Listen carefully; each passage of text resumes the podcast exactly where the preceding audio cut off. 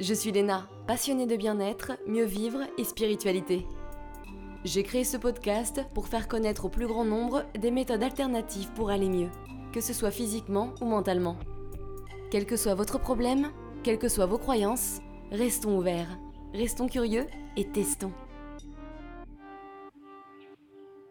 Rastafari Aujourd'hui, c'est un épisode un peu lent. puisque l'on va parler de la slow life. Mais non, je rigole bien sûr, la slow life, ça n'a rien à voir avec le fait d'être mou du gland. Alors pour en savoir plus, je reçois aujourd'hui Gwenaëlle Guifrage, naturopathe et auteur du livre La révolution slow life. Dans cet épisode, elle nous raconte comment elle en est arrivée à changer sa manière de vivre, elle nous explique ce qu'est la slow life et comment ça s'applique dans la vie de tous les jours, mais également dans les voyages, dans la nourriture, dans l'éducation des enfants, le couple, le travail. Bref, on comprend bien que ça prend du temps de changer ses routines, mais n'hésitez pas à piocher dans tous ces exemples pour pouvoir modifier certaines de vos habitudes de vie afin d'être plus en symbiose avec votre être intérieur et donc votre bien-être. Bonne écoute Bonjour Gwenaëlle Guifrage, on dit Guifrage Oui, oui, oui, oui. En fait, Guy, c'est mon nom de jeune fille et Frage, c'est mon nom de femme mariée et j'ai gardé, euh, je garde les deux souvent. Tu as bien raison, garde ta première identité. voilà, c'est ça. Eh ben, je suis hyper contente de te recevoir pour parler d'une manière de vivre que d'ailleurs j'essaye d'appliquer un petit peu, seulement depuis quelques années encore. Ah, super. Ouais. Et, euh, et je t'avoue que mon esprit, pour le coup, il est pas très slow parce qu'il rumine beaucoup. Ah ben, on en est tous là. hein. Mm. Ah la vache Mais, euh, mais d'abord, alors qu'est-ce que la slow life Qu'est-ce que ça veut dire pour toi? Alors, euh, bah déjà, merci beaucoup de me recevoir. Et, Mais avec euh, plaisir. et euh, alors, la slow life, c'est assez vaste parce que ça a été considéré comme un mouvement. Alors après, pour résumer et répondre à ta question, pour moi, vraiment, la slow life, c'est tout ce qui va amener à se connecter à notre, ce qu'on appelle le tempo giusto, et à notre, donc c'est notre rythme juste, c'est-à-dire à ce qui nous correspond à nous. Hmm. Euh, donc c'est pas ralentir forcément ou être lent ou tout faire lent ou faire des, enfin voilà, faire des choses euh, posées en permanence et euh, vivre, je sais pas, euh, retirer de la société ou autre. C'est adapter les rythmes qui nous conviennent au moment où euh, où ça se passe et où ça doit se faire. C'est-à-dire qu'il y a des moments où on doit, où on est charrette, où on doit être speed, etc. C'est accepter et bien être dans ce rythme-là, tout comme, euh, bah voilà, à un moment donné, euh, faire des choses et être dans des, euh, dans des moments vraiment bah, plus lents, mais du moment que ça nous correspond, du moment que ça nous convient à ce moment-là. Donc Mm. voilà, le rythme juste. Mais c'est assez intéressant parce que généralement, quand on parle de slow life, on a l'impression que tout doit être mou et lent, alors qu'en réalité, non, c'est plutôt une adaptation par rapport à ta personnalité. Voilà, oui, tout à fait. Tout à fait. En tout cas, moi, c'est comme ça que je le vois. Euh, c'est comme ça que je, j'en parle, que je le transmets, que j'essaye justement euh, de poser euh, des bases Mm. quand j'en parle. Mm. Et comment t'es arrivée à la slow life Alors, comment je suis arrivée à la slow life J'étais, euh, je suis quelqu'un d'assez euh, speed, Et, euh, Mais je ne vois pas du tout de quoi tu parles, je ne connais pas ça du tout.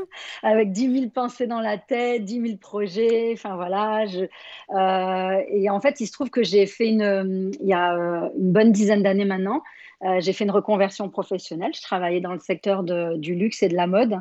J'étais Ouais. attachée de presse. Donc euh, voilà, le rythme était assez effréné et, euh, et pas du tout slow euh, dans aucun des comportements. Enfin voilà, on pouvait pas.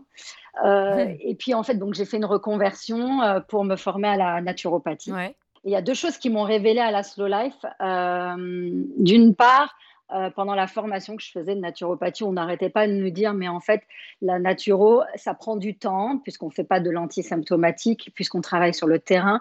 Donc, du coup, suivant les personnes, etc., justement, ça, va, voilà, ça prend du temps. Ça prend plusieurs mois, voire plusieurs années. Il y a des changements voilà, qui vont se mettre en place lentement, qui vont prendre leur temps.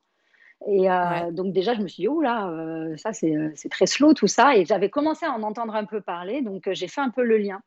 Et la deuxième chose, c'est lorsque euh, justement au début de cette formation de naturopathie, bah, ça devenait, c'était un peu compliqué pour moi le rythme et de repartir dans des études, puisque moi j'avais quitté les études il y a longtemps, et il fallait qu'on apprenne plein plein de choses. On était au tout début, là, on était dans l'alimentation avec plein de vocabulaire, mais je comprenais rien, j'arrivais pas à apprendre. Je me suis dit, bon, ben, je vais aller voir ma naturo, elle va me trouver des trucs, elle va m'aider. euh, Enfin, voilà, parce que elle avait, elle avait une, j'avais une naturo qui avait des pratiques euh, voilà, assez particulières aussi, elle faisait plein de soins et tout. Et quand je suis arrivée chez elle, en plein centre de Paris, en plus, c'était euh, déjà, c'était un écrin quand j'arrivais chez elle. Elle m'a fait un peu patienter. Et elle avait une voix toute douce et elle me dit Ah, mais excusez-moi, je vous fais attendre, Gwenaëlle, c'est juste que là, je termine quelque chose. J'essaye de mettre un peu de slow dans ma vie. Alors là, ça m'a fait tilt, mais vraiment, ça, plus combiner tout ce qu'on nous disait, quoi, déjà là, je, et ça, voilà, et ça, en fait, j'ai commencé à vraiment m'intéresser. Je me suis dit, mais c'est ça, c'est ça, en fait, quoi. Remettons du slow dans nos vies, quoi. Ouais, ça t'a fait un déclic. Voilà, exactement. Et je me suis intéressée, donc j'ai lu L'éloge de la lenteur euh, de Carl Honoré, qui est vraiment le, euh, voilà, la personne qui, c'était un, un, journaliste hein, qui avait décidé lui aussi un jour de faire les choses et d'être plus lent, quoi, d'embrasser la slow life, mais il a un peu généralisé tout ce mouvement qui est né en fait de la slow food au départ. Et donc du coup, voilà, c'est parti comme ça. Et j'en ai fait mon mémoire euh, de fin de, fin d'études du euh, euh, des études de naturo. Et de là, ça a été mon ça a été ma base, quoi. Ça a été, j'ai dit, voilà, moi, ma vie, maintenant, je, ce que je veux, c'est poser des choses et me connecter le plus possible à moi, à mon rythme, arrêter de courir après euh, voilà, après qui je suis, euh, après ce que je fais, etc. Euh, et, faire des choses qui vont me convenir à moi et, et, le diffuser du coup autour, parce que forcément, quand on fait quelque chose pour soi, bah, ça, rayonne, ça rayonne autour ouais, de soi. quand ça marche, on a envie de le partager, ouais, bien sûr. Mm. Mais c'est parce que tu avais l'impression que ton rythme de vie marchait pas avant, c'est ça? C'était too much? Ah, Non, mais carrément pas. En plus, j'étais en plein changement de vie, en fait, aussi donc enfin surtout professionnel mais je repartais enfin voilà je prenais le risque de quitter voilà, j'avais quitté un job salarié euh, confortable. Et tu faisais tes études pendant euh? Non, non, justement, j'ai pris la, j'ai tout mis en place. Tu vois, j'ai pris la, j'ai tout bien calculé aussi quand même. Tu vois, j'ai, euh, j'ai mis en place pour me consacrer que à ça. Il était impossible pour moi de continuer à travailler tout en faisant les études. Ah mais je suis complètement d'accord. Donc ouais, c'était pas possible. Ça dépend des gens en fait. Oui, ouais, ouais, ouais. Et moi, je voulais plus du. En plus, moi, j'étais vraiment en rupture. En fait, je frôlais le burn-out. Donc, euh, je me suis arrêtée avant, si tu veux, justement, et je ne me voyais absolument pas continuer encore quatre ans à travailler en faisant des week-ends de, formation naturaux, quoi. Hmm. Donc, j'ai voilà, j'ai fait une rupture conventionnelle. Enfin, je me suis arrangée. Euh, parce que c'est pareil, on venait de faire un prêt immobilier pour acheter une maison. Enfin, tu vois, j'avais des enfants en bas âge. fallait tout bien cadrer pour quand même sécuriser la chose. Bien sûr. Et pas partir dans tous les sens. Donc. Euh, hmm. Qu'est-ce que ça t'a apporté, la slow life, pour toi? Ah bah du coup, euh, franchement, un grand changement de vie quand même, parce que euh, je me suis vraiment. Enfin, mais c'est un chemin, hein, c'est-à-dire que c'est vraiment pas. Euh, c'est pas qu'une décision. C'est pas qu'une décision, c'est un chemin sur lequel je suis depuis depuis dix ans maintenant. Donc, ce que ça m'a déjà apporté, c'est d'accepter, euh, de mieux, s'accepter, je trouve, de mieux m'accepter et euh, qui je suis et de mettre euh, vraiment, d'accepter de mettre en valeur mes qualités, mes points améliorés, de voilà qui je suis, ce dont j'ai envie, de le dire, d'affirmer de faire quelque chose, même si au départ je pensais que c'était pas génial parce que la société disait que ou parce que je pensais qu'on allait me juger, voilà, me dire quelque chose ou juger, voilà, etc. Mais voilà, tu vois, c'est vraiment de se, d'y aller quoi, et de oser, de oser. C'est aussi un retour à l'authenticité. Oui, oui. À l'acceptation de soi en fait à l'acceptation de soi, à l'affirmation de soi, à l'authenticité. C'est ce que je disais, c'est se reconnecter à son rythme et à qui on est et à son essence profonde en fait. Donc tu pars à la recherche de cette essence profonde parce qu'en fait souvent on s'en est complètement éloigné, on sait même plus qui on est. Et c'est ce que je dis souvent, c'est qu'en fait on est souvent là. La slow life, c'est déjà arrêter d'être le petit personnage au-dessus de nous, tu sais, un peu dans les airs, qui se regarde vivre et qui essaye de se rattraper, tu sais, en disant mais euh, reviens, parce qu'on se voit courir dans tous les sens. Et on se voit parfois, enfin moi je me voyais au-dessus de moi, quoi, en train de courir partout, en train de faire plein de choses en même temps, euh, parce que j'ai tendance à être très multitâche et ça me joue, même encore maintenant, euh, quand même des, tours. Mm. Euh, mais du coup, c'est de, voilà, et de, ce, de, que ce personnage, il revienne en toi et il dise, ben voilà, là maintenant, stop, quoi. Voilà, on arrête de courir à droite, à gauche, de vouloir faire ci, de vouloir faire dix mille choses, de faire des choses qui ne nous conviennent pas, etc. Et donc, c'est prendre des décisions et, et, et passer à l'action et passer à l'action et oser euh, faire et, se donner, c'est se donner les moyens. Euh, c'est aussi ça, hein, parce qu'à un moment donné, on a tous envie de quelque chose, de changer de vie, de ci, de ça, mais à un moment donné, c'est passer à l'action pour se donner les moyens d'y arriver. Mais ça peut prendre du temps. Ça peut prendre longtemps. Bah, comme un changement de mode de vie, ça prend du temps, effectivement. Comme un changement de mode de vie. Nous, on, avait, on était sur Paris, région parisienne, avec mon mari, les enfants. Ça faisait des années. Et on travaillait tous les deux dans la mode. Donc, euh, compliqué d'être ailleurs qu'à Paris. Et, euh, on, euh, et quand on a essayé, on a essayé, mais on avait cette envie, cette envie. Ça, enfin, tu vois, ça a mis du temps. Et quand on a pu tous les deux bah, voir qu'il y avait la possibilité de bouger physiquement, sans que, euh, voilà, juste en adaptant nos activités professionnelles et sans que ça ait un impact, euh, voilà, qu'on a bien tout cadré, ben on est parti. Mais tout ça, entre le moment où on avait décidé d'eux et le moment où on a réellement euh, bougé, il s'est passé presque une dizaine d'années, quoi, aussi. C'est tout un processus. Donc, c'est se donner les moyens dans un, voilà, c'est ça, dans un processus. Mm. Et alors pourquoi ralentir? Je dis ça parce qu'il y a des gens qui adorent ce rythme de vie, tu sais, le côté un peu effréné, ça les excite. Alors je sais pas si c'est une fausse impression ou pas, mais, mais, tu vois ce que je veux dire? Alors oui, bah dans ces cas-là, euh, eux, ça va pas leur parler. Et, euh, bah, voilà, ils continuent et euh, ils sont bien dedans. Mais comme je disais, à un moment donné, enfin, c'est pas que ralentir, c'est vraiment être à son rythme et être bien dedans. C'est-à-dire, ok, j'aime le rythme effréné, j'aime la vie speed que j'ai, j'aime. bon voilà, c'est. Mais c'est à un moment donné se poser, se dire, est-ce que ça me convient vraiment? Est-ce que je suis vraiment bien dedans? Et à un moment donné, comment je peux l'adapter si je découvre qu'en fait, euh, ça me fatigue un peu quand même. Bah c'est ça ce que tu dis, c'est intéressant, c'est que le corps prouve qu'on a besoin de ralentir. En fait, faut écouter son corps, je pense. C'est ça. Souvent, de toute façon, c'est le corps qui va parler en premier. C'est pas, c'est pour ça qu'il faut se poser. C'est le corps, de toute façon, ça va être une douleur, quelque chose qui se manifeste, ou euh, je sais pas, on fait que tomber, ou on a tout le temps mal au même endroit. Euh, ben là, c'est être à l'écoute être à l'écoute de son corps, lui, il parle en premier, de toute façon. Et c'est vrai que si tu es dans un rythme effréné, tu vas pas t'apercevoir des signaux que t'envoie ton corps. Ah non, puis alors j'en suis témoin, alors clairement, parce que moi, je n'étais pas du tout à l'écoute de mon corps avant. Euh. Enfin, tu vois, j'avais commencé, je faisais du yoga, etc. Mais j'étais pas, je ne m'écoutais pas, quoi. Et mm. tu ressentais des choses dans ton corps? Elles étaient là, ça faisait mal, c'était voilà, je m'en occupais et puis bah je continuais quoi. Mais je me posais pas cette bon après à un moment donné on devient aussi un peu parano à se poser tout le temps trop de questions donc il y a un juste milieu aussi. Mais euh, voilà, je continuais quoi. Je, ok, j'avais mal, j'allais chez l'ostéo, ça me remettait parce que c'était souvent dans le dos.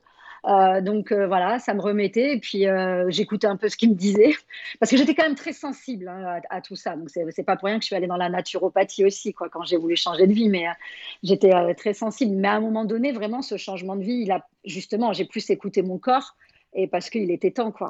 J'ai frôlé deux fois des burn-out donc à un moment donné oui on s'écoute quoi. Ouais ouais c'est clair et comme tu dis c'est aussi un juste équilibre parce que tu peux vite devenir trop sensible. Je suis devenue trop sensible à mon corps et j'entendais chaque euh, chaque petite chose qui me qui me faisait sentir et du coup je suis un peu tombée dans la parano c'est ce que tu disais tout à l'heure. C'est ça exactement. C'est pour ça il y a vraiment le juste milieu c'est à un moment donné euh, bon ok euh, on s'écoute, on s'écoute, mais. Ouais, non, c'est assez subtil et c'est assez mm, compliqué, mais c'est un process. Faut toucher les extrêmes pour trouver l'équilibre, quoi. L'homéostasie, comme on dit. c'est ça, l'homéostasie, l'équilibre. Et ce qui est intéressant, là, quand tu parles, donc on, parle des signaux du corps, mais ce qui est intéressant, c'est que je trouve que avec le premier confinement, l'attitude des individus, elle a changé parce que le rythme était plus le même. Et je crois qu'il y a beaucoup de gens qui ont eu du mal à repartir à fond. Tu sais, le côté boulot, dodo, métro, il y a eu beaucoup de, de déprimes. Bah oui, et puis de toute façon, euh, alors c'est dingue, qu'on, enfin forcément qu'on parle de ça, et en même temps, ça fait un an aujourd'hui qu'on nous a confinés. Hein. Euh, mais euh, depuis, avec cette crise sanitaire, les confinements qui se succèdent, les couvre-feux, etc., on ne peut pas retomber dans un monde d'avant. C'est la preuve que le monde d'avant, de toute façon, et que comment on fonctionnait, individuellement ou collectivement, avant, ne va plus être pareil. Parce que tout ça nous a amené, euh, le confinement, ça nous a amené à vivre autrement, à se rendre compte. Justement, je pense qu'il y a beaucoup de gens qui ont pris conscience de la possibilité de lever le pied, de ralentir la cadence et d'adapter un rythme de vie qui va être, euh, ils se sont rendus compte en fait que ça, c'était mieux adapté à eux et que donc du coup il y a des personnes qui arrivent à euh, mieux travailler en faisant, euh, en travaillant de chez eux, en faisant du télétravail et qui continuent sur ce rythme-là, qui ont réussi à trouver un équilibre. D'autres pour qui c'est très compliqué, d'autres pour qui il y a vraiment il y a des, enfin voilà, il y a des dépressions, ils peuvent pas se retrouver parce que ça dépend où on vit et comment on vit aussi. Quoi. Devoir travailler de chez soi quand on vit seul dans un 18 mètres carrés, c'est sûr que c'est compliqué quoi. Hmm. Donc enfin en pleine ville donc euh, voilà, c'est euh, donc il y, a, je pense qu'il y a eu vraiment euh, de tout, mais retrouver après tout ça exactement le même rythme qu'avant, pour moi, il y a eu forcément des cassures, il y a eu forcément des grands changements. à nous de trouver justement ce qui va, c'est comme un peu euh, justement un départ vers la slow life et ce qui va nous correspondre le mieux, quoi. Se dire, ok, j'ai expérimenté ça, il nous est arrivé ça, on nous a imposé ça aussi, parce qu'il y a beaucoup de choses qu'on nous impose quand même. Euh, comment je vais faire euh, avec pour que ça me corresponde le mieux, quoi. Mmh, ouais. C'est et on peut partir de là. Ouais.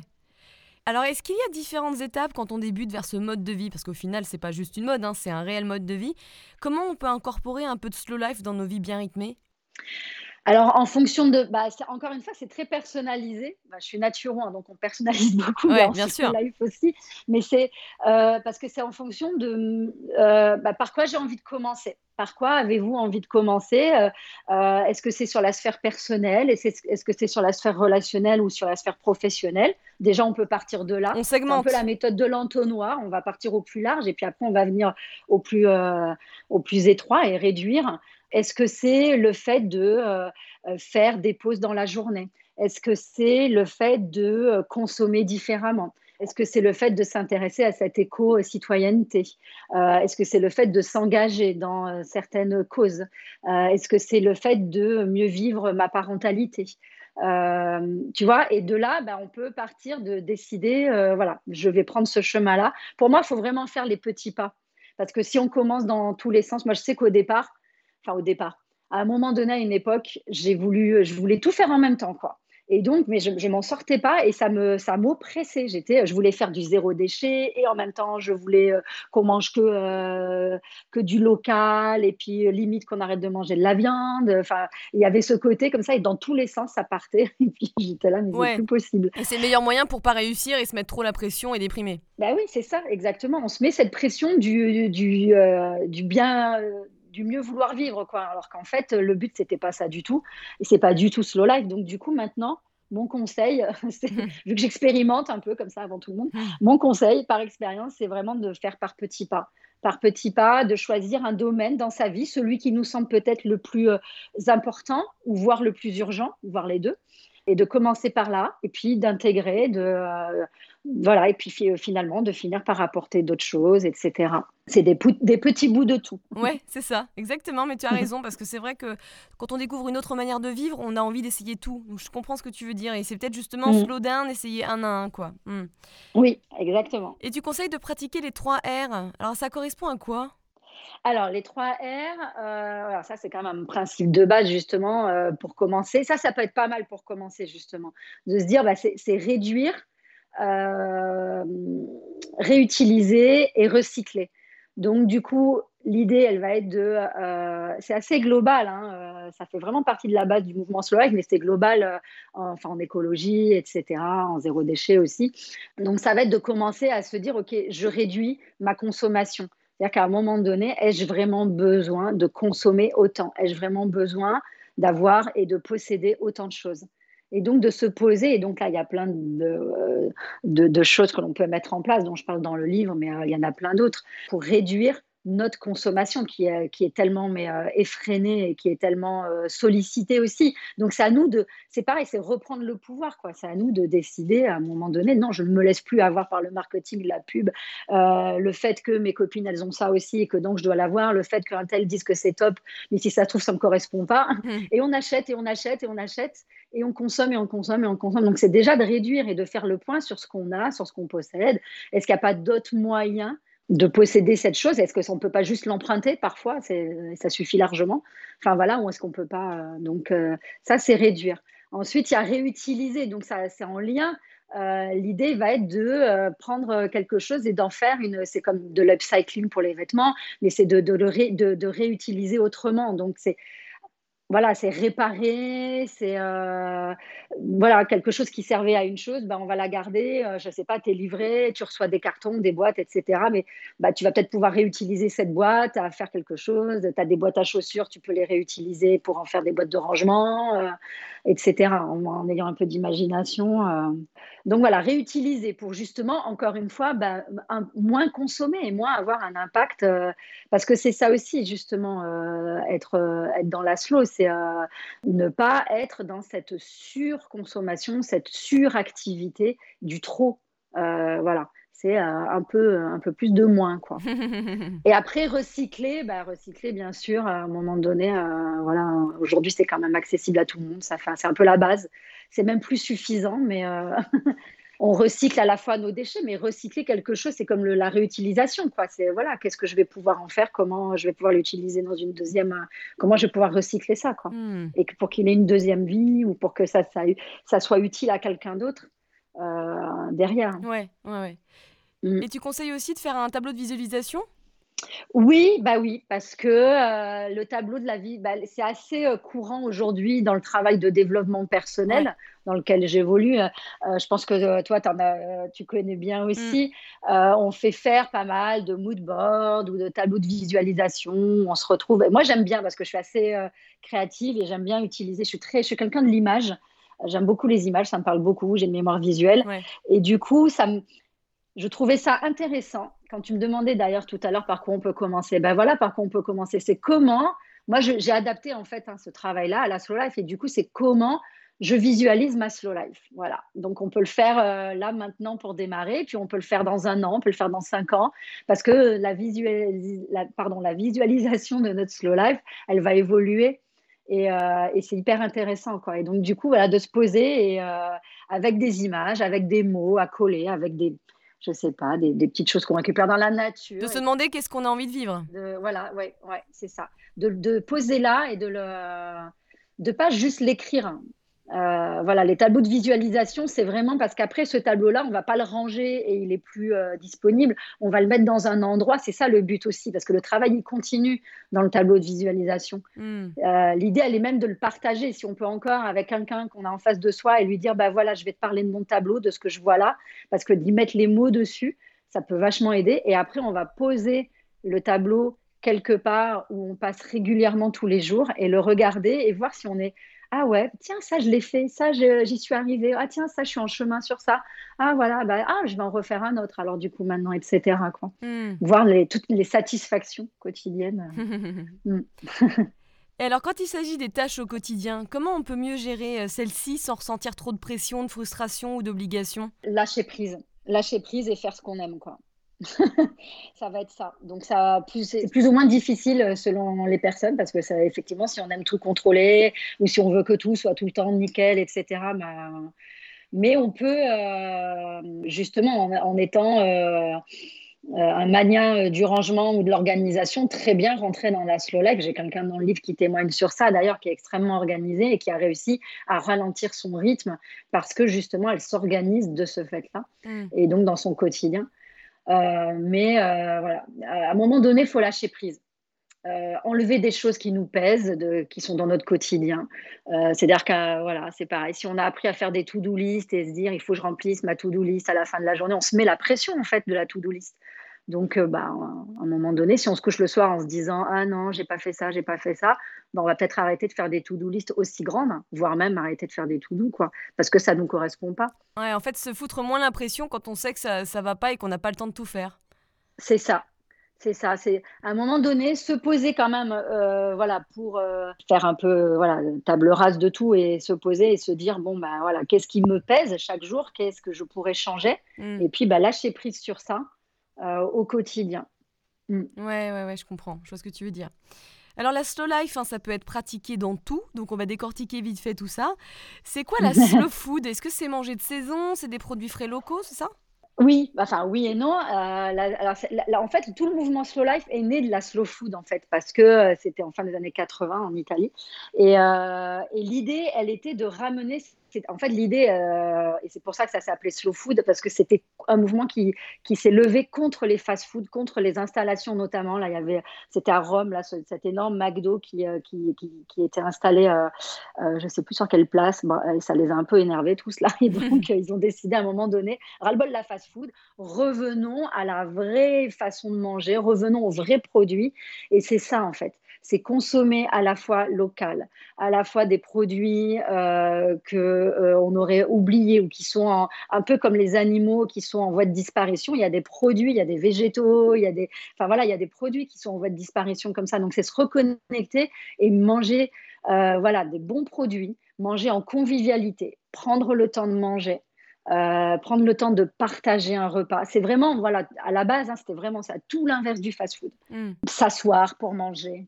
Oui, tu conseilles aussi de faire des pique-niques en fait. C'est le côté. Mais oui, c'est ça, prendre, euh, ouais, c'est la convivialité. Préparer des choses pour tout le monde, euh, partager, découvrir. C'est quand tu fais un pique-nique ou quand tu fais euh, euh, voilà, des, repas comme ça où tu invites du monde, etc., enfin, où tout le monde amène un peu quelque chose, c'est la découverte aussi d'autres saveurs. voilà, c'est puis c'est l'échange.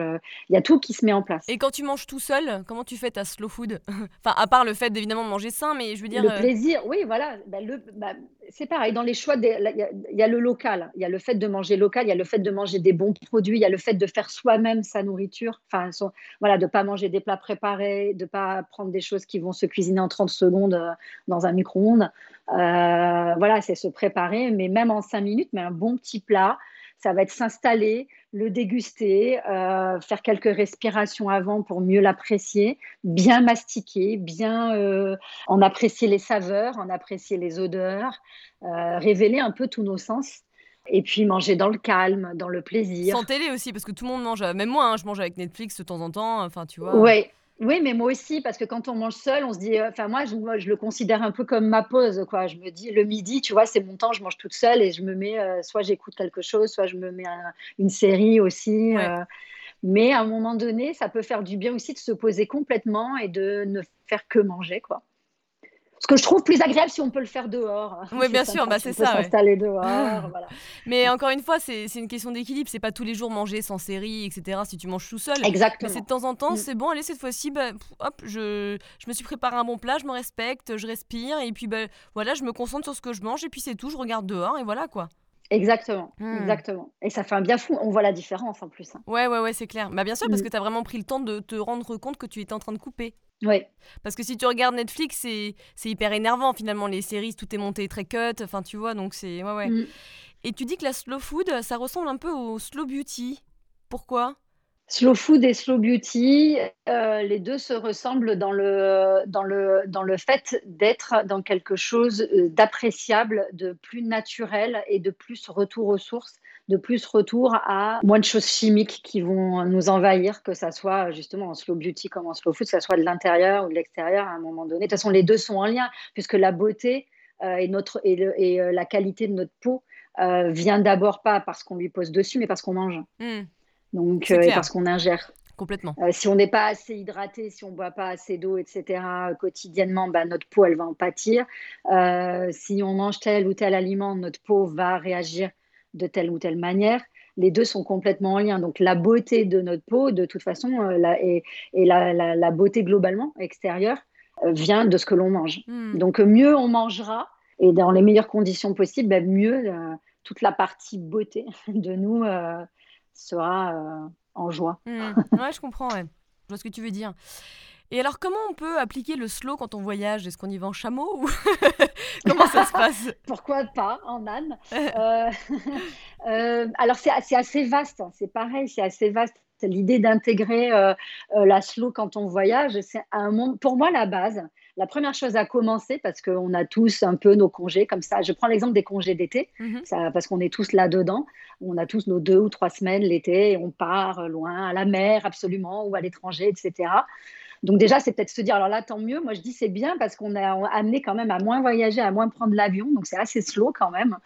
Pour le coup, ça nous est imposé, mais ça fait du bien. C'est clair. Et la planète aussi? Euh, d'aller découvrir la France, ouais, voilà, et de faire. Et là, de plus en plus, les gens font des vacances différentes justement. Et là, cet été, ça va être encore l'expérience.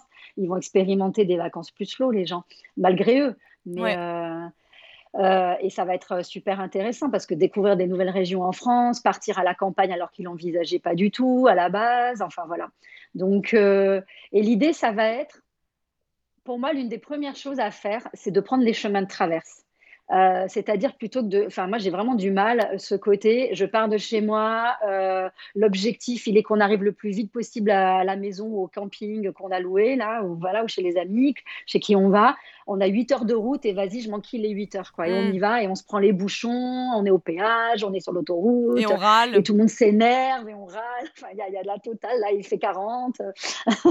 Donc... Euh, L'idée, elle va être, euh, pourquoi pas, déjà, de déjà un, s'arrêter de faire des pauses régulièrement, de prendre l'air, et deux, bah, de s'arrêter euh, plutôt que sur une aire d'autoroute, de sortir un petit peu et d'aller manger euh, pique-niquer au bord d'un endroit, mais pas loin souvent, mais c'est juste pas être sur l'aire d'autoroute tout speed euh, au cul de la voiture. J'avoue que l'été c'est un peu déprimant. Je me souviens cet été, on s'était arrêté pour faire, faire pipi le chien.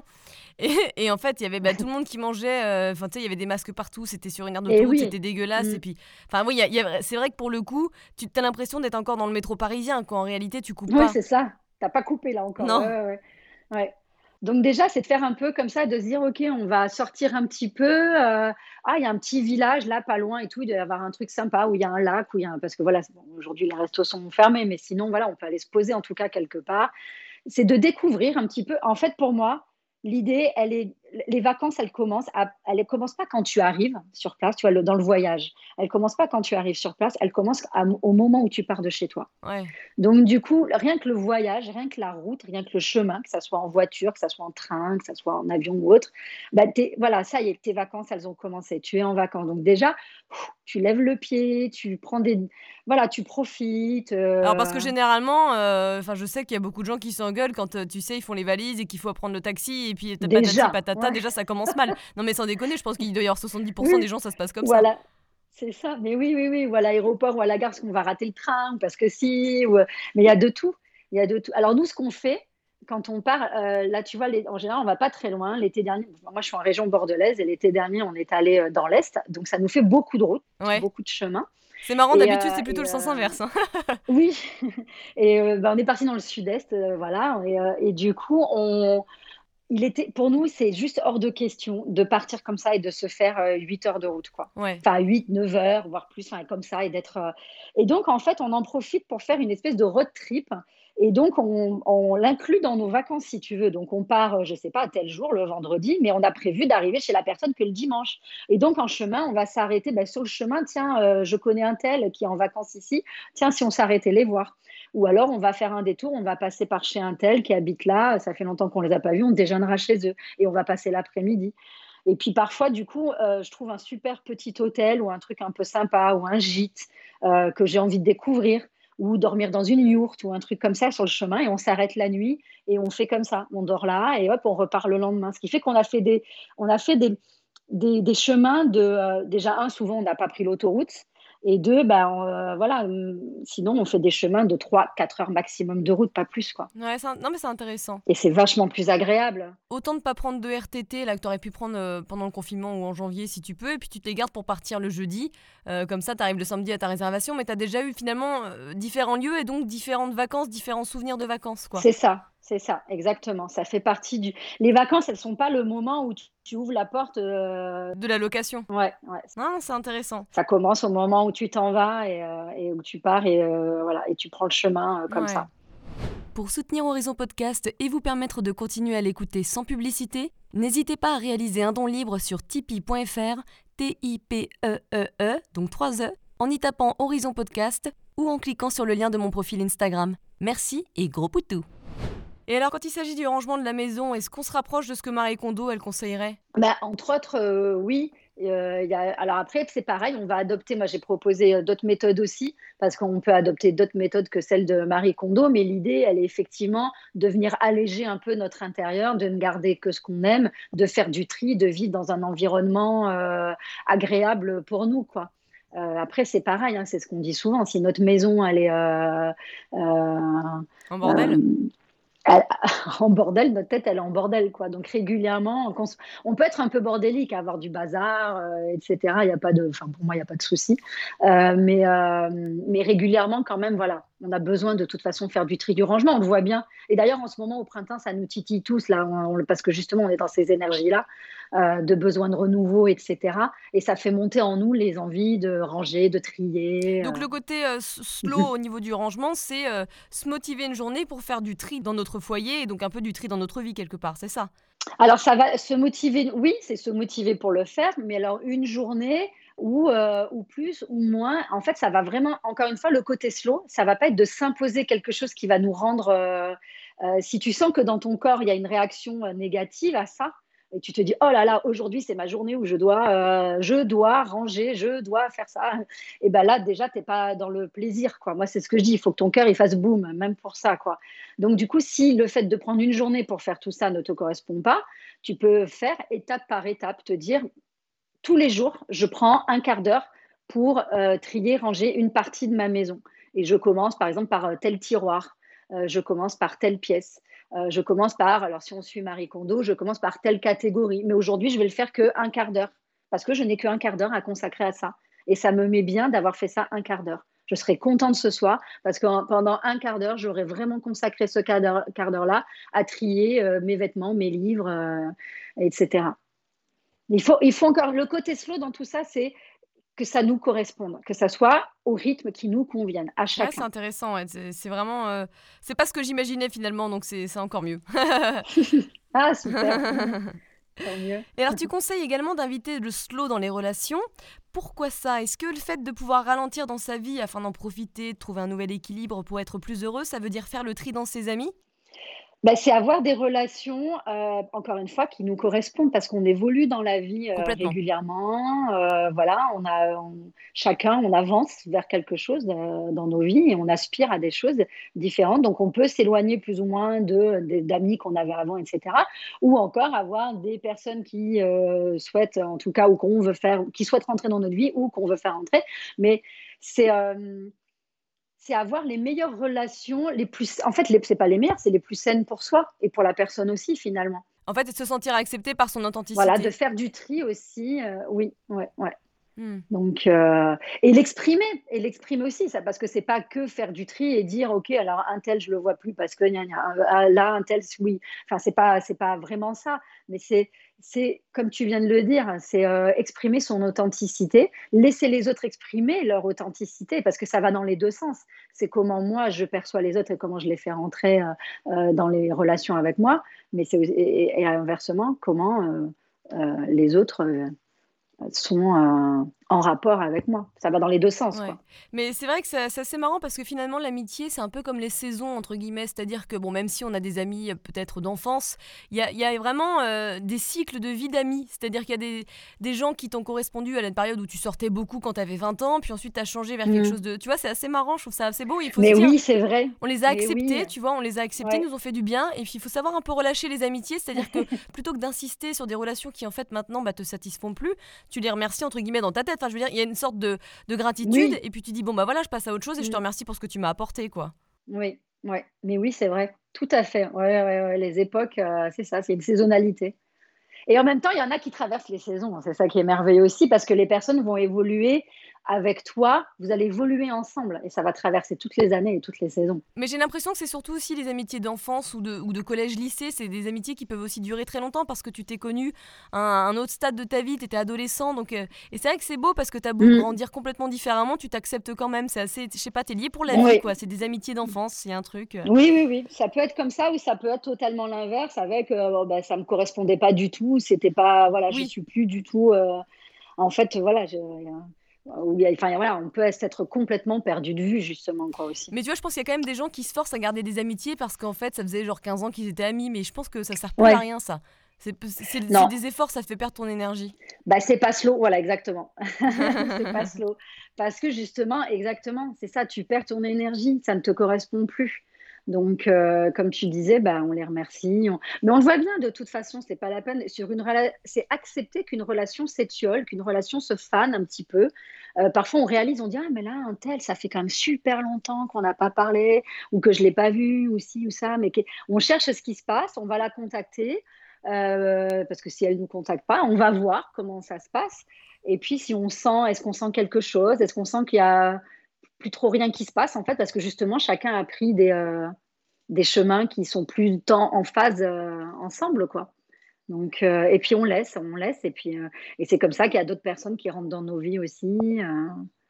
c'est de l'accepter. C'est ça, ouais, exactement. Mm, mm. J'ai quand même l'impression que maintenant, tu vois, même si on est avec son chéri ou avec sa famille et ses amis, il y a quand même des sales habitudes, c'est-à-dire qu'on n'est plus assez à 100% les uns avec les autres. Je vois mon chéri, il est tout le temps par exemple sur son portable. tu vois, on a, on a un peu multitâche, c'est exactement ce que tu disais quand tu parlais de toi au début. Et je pense qu'il faut apprendre à ne plus être multitâche constamment. Surtout pour les relations. Euh, je suis entièrement d'accord avec toi. Ça, c'est. Euh, il y a des petites choses comme ça à mettre en place hein, dans le quotidien, euh, notamment par rapport au, voilà, au téléphone et, au, et aux réseaux sociaux, etc. Parce qu'on est que ça soit. Enfin voilà.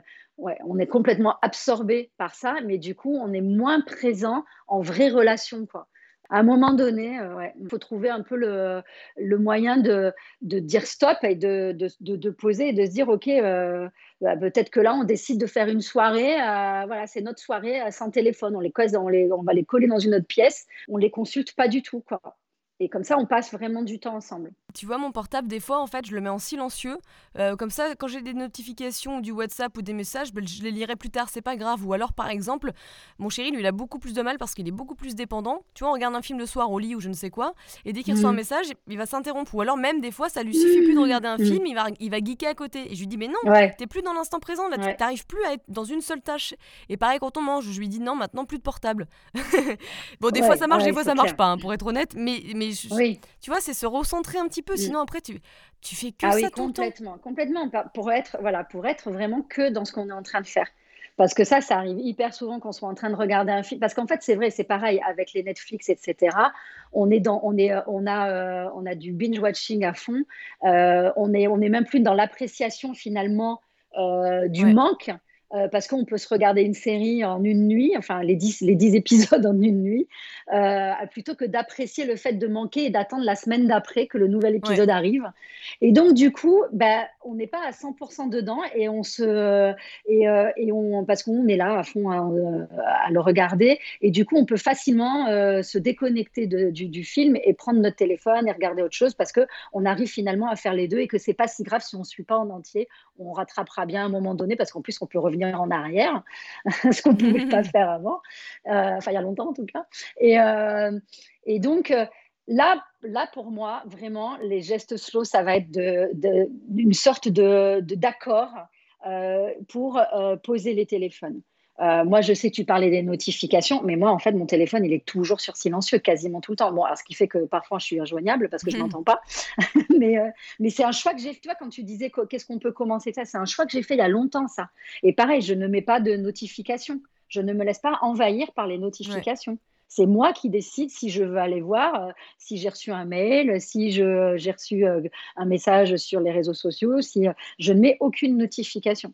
Et je le mets là sur silencieux vraiment hyper souvent. Les téléphones, c'est interdit à table. Ça, enfin, moi, pour moi, c'est euh, juste pas possible. On met pas les téléphones à table, euh, voilà, même si on, on va manger, ça va être le temps, c'est quoi? C'est 20 minutes le repas. Euh, ouais, non, mais c'est clair. Ah, donc, enfin voilà. Donc, à un moment donné, on, voilà, on peut tenter des expériences comme ça, petit à petit, justement. Il faut que tu lui dises, tiens, aujourd'hui, allez, hop, on, on fait pas le téléphone à table. Mais c'est aussi, tu sais, se réhabituer parce que quand tu regardes un film et qu'il y a une petite scène, par exemple, où ils s'embrassent et du coup tu te fais un petit peu chier, etc., et que tu vas regarder ton portable, c'est ça. Ben non, c'est retire ton portable et, regarde, mets-toi dans la situation et apprécie. Et apprends à t'ennuyer un petit peu, c'est pas grave en fait. C'est toujours chercher du divertissement et je pense que ça peut pas être sain. Oui, on cherche toujours plus, on cherche toujours à être. Euh, on, a tellement été habitué à être euh, connecté et à être sollicité que du coup, bah, quand on l'est pas, on, cherche nous-mêmes à l'être. Ça nous manque. C'est comme c'est une drogue. bah c'est ça, ouais. Mm. Et alors le travail, parce que c'est ce qui me paraît finalement le plus compliqué, comme la plupart d'entre nous travaillons avec d'autres personnes ou des chefs un peu relous et qu'on a des comptes à rendre. Comment peut-on réussir à être plus slow au travail? Alors, ça va dépendre déjà si on est à son compte, si on est salarié, quelle activité on pratique, etc. Euh, mais encore une fois, on peut commencer petit par euh, apprécier des moments de pause. C'est pareil euh, si on travaille beaucoup avec les ordinateurs, des mails, etc. Se dire qu'on va, euh, par exemple, euh, consulter que deux fois dans la matinée les mails et puis deux fois dans l'après-midi. Et puis la semaine d'après, on consultera qu'une fois le matin et une fois l'après-midi. Et si on habitue les gens à être disponibles que comme ça, crois-moi que les gens, ils vont pas te dire ah mais t'es injoignable, t'es injoignable. Ils vont, c'est eux qui vont s'adapter en mmh. fait on a toujours peur de se faire, euh, parce que justement, avec les mails, avec les téléphones, on est censé être joignable partout, et que donc, du coup, devoir répondre aux mails tout de suite. Mais en fait, euh, non, quoi. En fait, non, c'est nous qui prenons le pouvoir euh, et ça, ça, ça n'entache à rien à la qualité du travail qu'on va rendre de toute façon. Alors ça, je suis assez d'accord. Et moi, j'ai un point où il faut que je travaille dessus, c'est que, tu sais, je suis intermittente du spectacle. Oui. Donc, euh, il y a des fois où j'ai pas mal de travail en montage vidéo, par exemple. Et j'ai souvent des rendez-vous euh, donc de santé, etc. Et ben, je vais à mon rendez-vous et tu vois, j'ai peur qu'on m'appelle ou j'ai un peu mauvaise conscience parce que je me dis merde, ils vont croire que je fais rien. Alors ça, c'est Mm. mon côté perfectionniste et j'en suis complètement consciente. Alors qu'en réalité, en plus, je vais bien faire mon travail parce que je vais m'y mettre à ma tâche. Mais tu vois, c'est ce côté, il faut être disponible aux heures classiques de, de boulot. Oui, disponible, exactement. Ouais. Oui, alors que toi, en plus, tu es indépendante. Ouais. Donc, euh, tu peux très bien, euh, si tu sais que tu as tel travail à rendre à tel moment, bah justement, tu vas te mettre en charrette à ce moment-là et éviter peut-être de prendre un rendez-vous euh, médecin ou santé à ce moment-là. Et, et tu sais que tu dois le rendre à tel moment. Derrière, tu vas faire ton rendez-vous et derrière, bah, de toute façon, tu te connais, tu sais que tu es professionnel et tu sais que tu rendras ton travail dans les temps. Et il n'y a personne derrière qui va te juger parce que les gens, ils ne savent pas que tu as été Sauf quand ils appellent, mais après, je veux dire, bah, c'est tout, on a tous des rendez-vous et voilà. Oui, mais tu n'es pas obligé de répondre. Voilà, tu peux très bien ne pas répondre pour tel ou tel. euh, Tu sais, moi, ce que j'ai fait, ce que j'ai appris à faire pour rentrer là-dedans, je, je me suis au départ euh, imposé de ne pas répondre à un appel. C'est-à-dire que j'étais devant mon téléphone, j'avais un appel, j'ai dit bah non, je réponds pas tout de suite. J'attends que la personne laisse un message, je la rappellerai dans une heure, Hmm. dans deux heures, etc. En fonction du message d'urgence ou pas. Parce que souvent, c'est pas assez urgent. Oui, arrêtez d'être toujours disponible.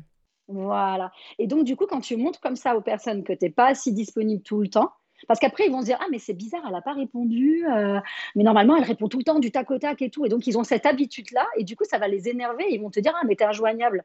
Et toi, tu vas dire Ah, ben mince, c'est vrai, mince, je suis injoignable. Alors qu'en fait, pas du tout.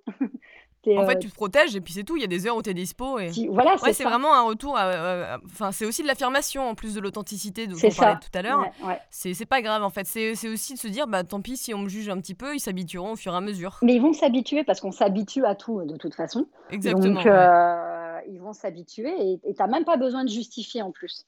T'as même pas, parce que c'est pareil, il vient derrière le ah, il va falloir que je justifie. On se donne une excuse, on dit ah, euh, excusez-moi, j'ai pas pu répondre parce que. Et c'est ce qu'il faut pas faire justement. Ah, il n'y a pas besoin. voilà, non, il n'y a pas besoin, exactement. On répond, on fait ah, tu m'as appelé Ouais, Non, mais tu m'as appelé à cette heure-ci, ok, qu'est-ce que tu voulais Euh, D'accord, tu vois, même pas. euh, Hmm. Ouais.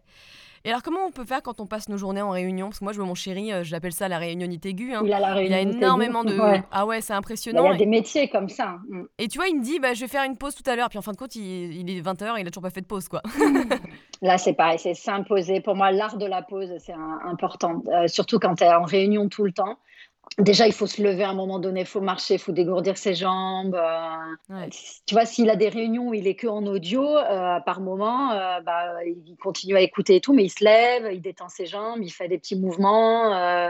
donc voilà, mais à un moment donné, vraiment, entre chaque réunion, c'est prendre du temps, pareil, hors des réseaux, hors des téléphones, aller se- s'asperger d'eau, aller prendre l'air dehors, ne serait-ce si on ne peut pas faire ailleurs qu'à la fenêtre, on fait à la fenêtre, mais voilà, se connecter à complètement à, une autre énergie pour pouvoir re-rentrer après dans la prochaine réunion avec justement euh, cette euh, mini revitalisation qu'on aura eue hein, et cette nouvelle énergie euh, et on sera plus disponible justement. C'est pareil, c'est faire la c'est faire la, la pause entre la réunion d'avant et la nouvelle qui commence. Voilà. Et C'est- comme les siestes, en fait. Par exemple, je lui dis souvent, mais fais une sieste, même si c'est 5 minutes où tu fermes les yeux, tu t'endors pas, tu vas être revitalisé. oui. Et en fait, des fois, donc il a pas le temps de le faire, et il y a des fois où il, il a le temps, et là il me dit, mais effectivement, attends, ça fait vraiment du bien, je me sens, je me sens soulagée, donc il y a moins de stress.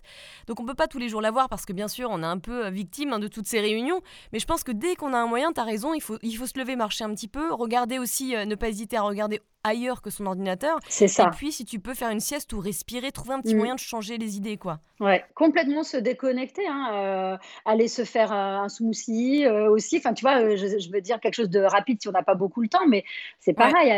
voilà, si on a un chien, aller promener le chien, ça, je trouve ça absolument euh, merveilleux, ne serait-ce qu'un quart d'heure. C'est Mais clair. euh, ça fait vraiment la pause. Euh, après, moi, j'en parle dans le livre. Il y a quelque chose de bien si on ne peut pas vraiment bouger de son espace de travail haute pour passer d'une réunion à l'autre et pour faire une pause et pour se revitaliser, justement. C'est le palming.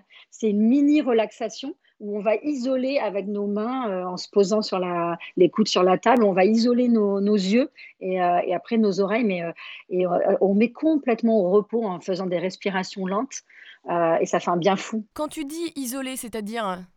Euh, bah, on, on, on, on, isole, euh, c'est-à-dire que nos yeux ils vont être fermés et on va mettre nos, poser nos, euh, tu vois, tu mets tes coudes sur la table, tu poses tes, tes mains donc sur les sur les pommes, les pommettes des joues là et, elles recouvrent les yeux qui sont fermés et donc du coup ils sont complètement isolés de la lumière et de tout ce qui se passe autour. Ah oui, mais tu sais que ça, ça fait partie effectivement des exercices de yoga des yeux. J'avais vu, en fait, tu frottes tes mains pour les réchauffer et effectivement, ensuite, tu poses tes mains, enfin, tes coudes sur la table et tes mains sur les yeux en fermant les yeux, mm. ce qui permet de, les détendre. Oui, Complètement. C'était un, c'est un, un, ophtalmo qui avait euh, créé cette euh, méthode et elle est vraiment, vraiment pratique. Et moi, ce que je fais faire aussi, c'est que tu restes comme ça en faisant plein de respirations lentes, profondes, que par le nez, avec euh, les yeux comme ça isolés dans les mains. Et après, tu vas venir isoler tes oreilles aussi des bruits ambiants en, faisant glisser tout doucement depuis tes yeux. Les, mains, tu les écartes et tu les fais glisser sur les oreilles. Et tes mains vont venir envelopper les oreilles. Et pareil, mmh. tu restes un petit moment comme ça et tu reviens sur les yeux. Et après, tu reviens à toi. Et ça, pour moi, entre deux réunions, entre deux travaux différents, etc. C'est magique. C'est vraiment hyper. C'est clair que ça détend, mais je suis en train de me marrer toute seule parce que, je me dis, euh, moi qui ai du eyeliner, je me dis, ah. j'imagine la fin de la journée, t'en as partout. bah, en fait, non, parce que tu vas pas.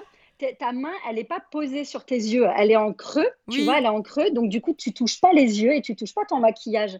Ressens l'énergie, quoi, la chaleur. le front, ensuite le bas de la pomme de ta main qui est sur les pommettes, donc le reste, ça fait comme une, comme une coupelle en fait sur les yeux, tu vois, c'est pas touché et tu fais et tu frottes pas.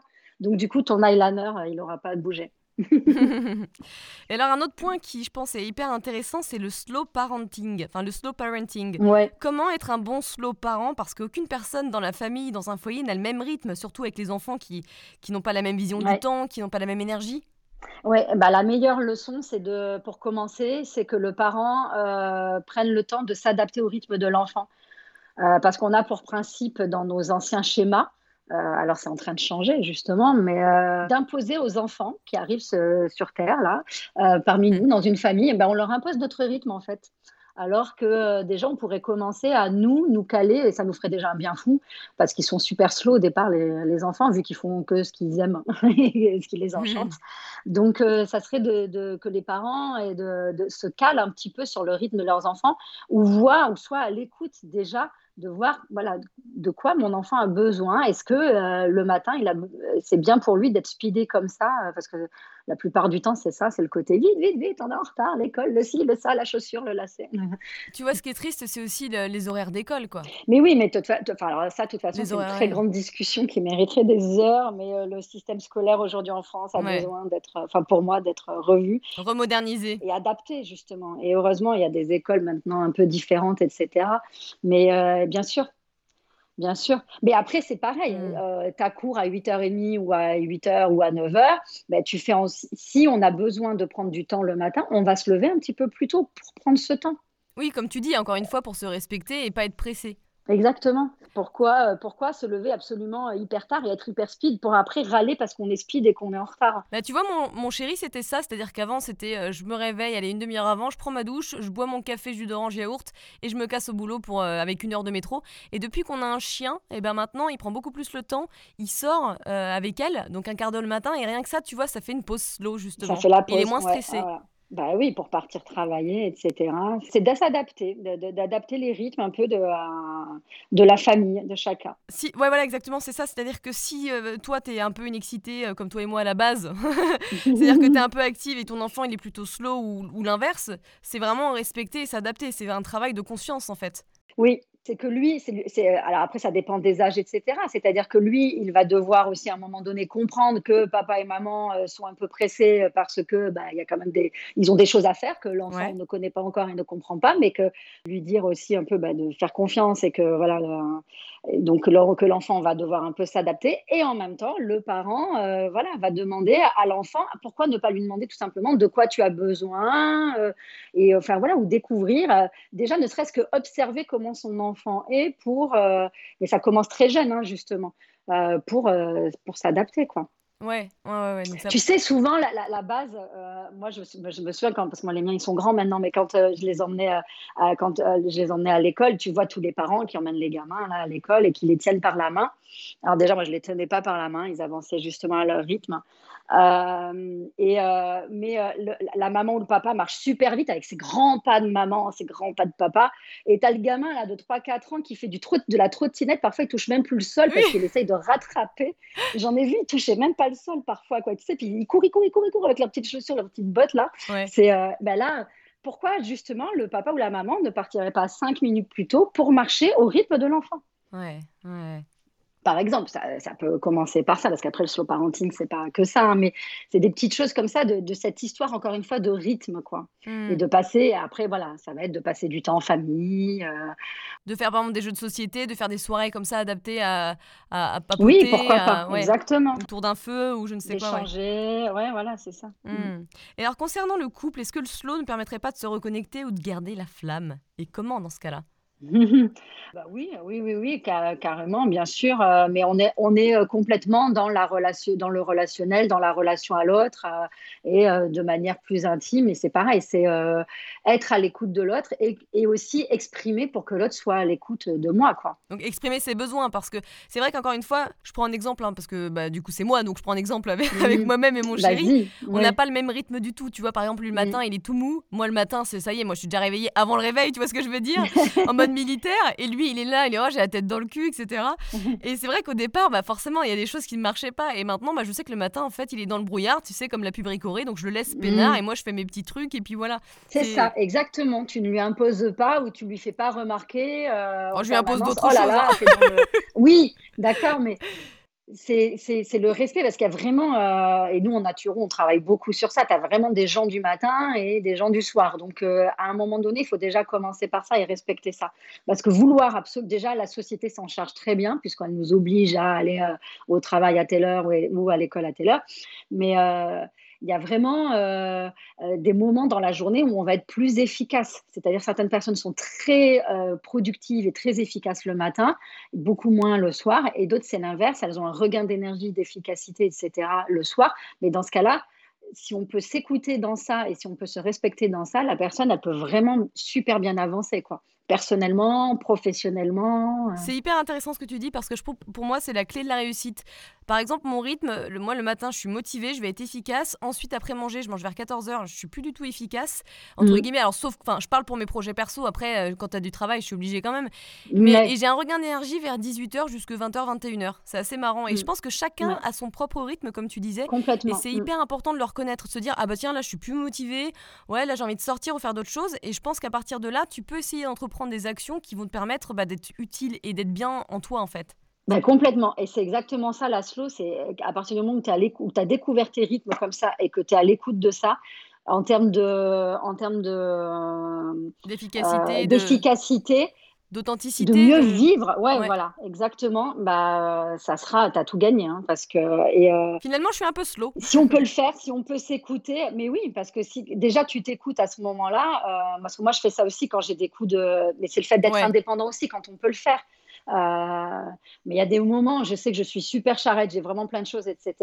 Mais si je sens que j'ai un coup de mou ou que je sais que je vais pas du tout être efficace, parce que là, euh, voilà, c'est l'habitude aussi d'être à l'écoute de soi à un moment donné, bah, je vais m'arrêter, je vais aller faire un tour et je reviendrai, mais je serai euh, requinquée, quoi. là où les gens, je pense, font pas mal d'erreurs, c'est-à-dire qu'ils ils ressentent des fois le coup de fatigue, mais ils disent, bah non, faut que je finisse, euh, j'ai une deadline, ou faut que je finisse parce que j'ai envie d'être peinard ce soir, et puis bah, plus penser à ça. Et peut-être que c'est là l'erreur, peut-être qu'il mm. faudrait faire deux heures de pause et rebosser une demi-heure après. Tu vois, enfin, faut tester. Oui, il faut tester, exactement. Voir, voir, ils peuvent tester, voir si euh, finalement, bah, comment ça s'est passé là. Est-ce que, voilà, que ça a été un raté ou est-ce qu'ils se sont sentis mieux? Est-ce qu'effectivement, le fait d'avoir fait une pause de deux heures, ou d'une heure ou autre, ben, en fait, peut-être qu'en fait, derrière, ils ont eu encore une autre idée ou un truc meilleur euh, pour terminer leur, euh, leur travail et que du coup, derrière, ils ont pu euh, pondre un truc vachement plus efficace et vachement plus sensé, quoi qu'ils n'auraient pas pu mettre s'ils n'avaient pas fait cette pause d'ailleurs. C'est souvent ça. Et c'est ça le problème aussi du confinement, ce que j'ai l'impression, c'est qu'il y a beaucoup de gens qui ont qui télétravaillent ou qui ont télétravaillé et qui faisaient plus de pause. Mais juste sortez un quart d'heure, vous allez voir, ça va vous revigorer. Rien que ça. Ah ouais. ouais. C'est impressionnant. Oui. Alors dernière question, c'est quoi une journée type slow life pour toi? Hmm. Ah, c'est difficile ça. Bah, ça change constamment, mais juste pour qu'on ait un exemple. Ça change constamment. Bah, c'est- celle où on s'écoute. hein. Donc, euh, c'est celle, la déjà, c'est celle où on met pas de réveil. On va se réveiller euh, euh, avec notre rythme naturel. Donc, déjà, réveil naturel, quel qu'il soit, hein, que ça soit à 5 heures du matin ou à 10 heures. euh, voilà, mais sans aucune culpabilité. On va culpabiliser de rien. C'est celle où on ne va pas prendre de montre. Euh, donc ne pas consulter son téléphone pour regarder l'heure, Hmm. et où on va écouter son rythme euh, biologique et euh, ce qui se passe et notre corps. C'est-à-dire, voilà, pareil, on va aller manger au moment où on a faim, pas parce que c'est l'heure de manger. Et c'est pas grave si on mange à 15h ou à 16h, c'est parce que c'est là qu'on a faim. Au contraire, ça c'est vraiment ouais, c'est vraiment le, le point intéressant. Exactement. Mm. Ouais, ouais. C'est celle où on fait des choses qui nous font plaisir, qui nous font du bien, qui nous mettent en joie, qui ne réveillent pas des émotions euh, négatives. Et, euh, et celle où on se couche euh, à l'heure où on, euh, on s'endort comme ça, naturellement, sans s'imposer non plus un horaire. euh. ouais. Ah, c'est celle aussi, pardon, où on aura eu un bon, un- une bonne alternance entre notre travail et notre repos. Mais bon, voilà, justement, le côté récupération. Ouais, ouais, voilà, complètement. pardon. Ouais, donc c'est vraiment une journée back to the authenticity, quoi. hein, Oui, ouais.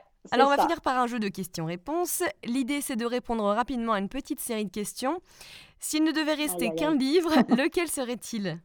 C'est pas. Alors, en fait, ça serait le livre tibétain de la vie et de la mort de Sogyal Rinpoche, qui est un livre euh, euh, sur l'essence de la vie et le sens, l'essence hein, de la vie et l'essence de la mort. Mais c'est un bon pavé du coup, eh ben, si j'avais plus que celui-là, tu as besoin de plein, plein de lectures de toute façon pour découvrir euh, à chaque fois des nouveautés.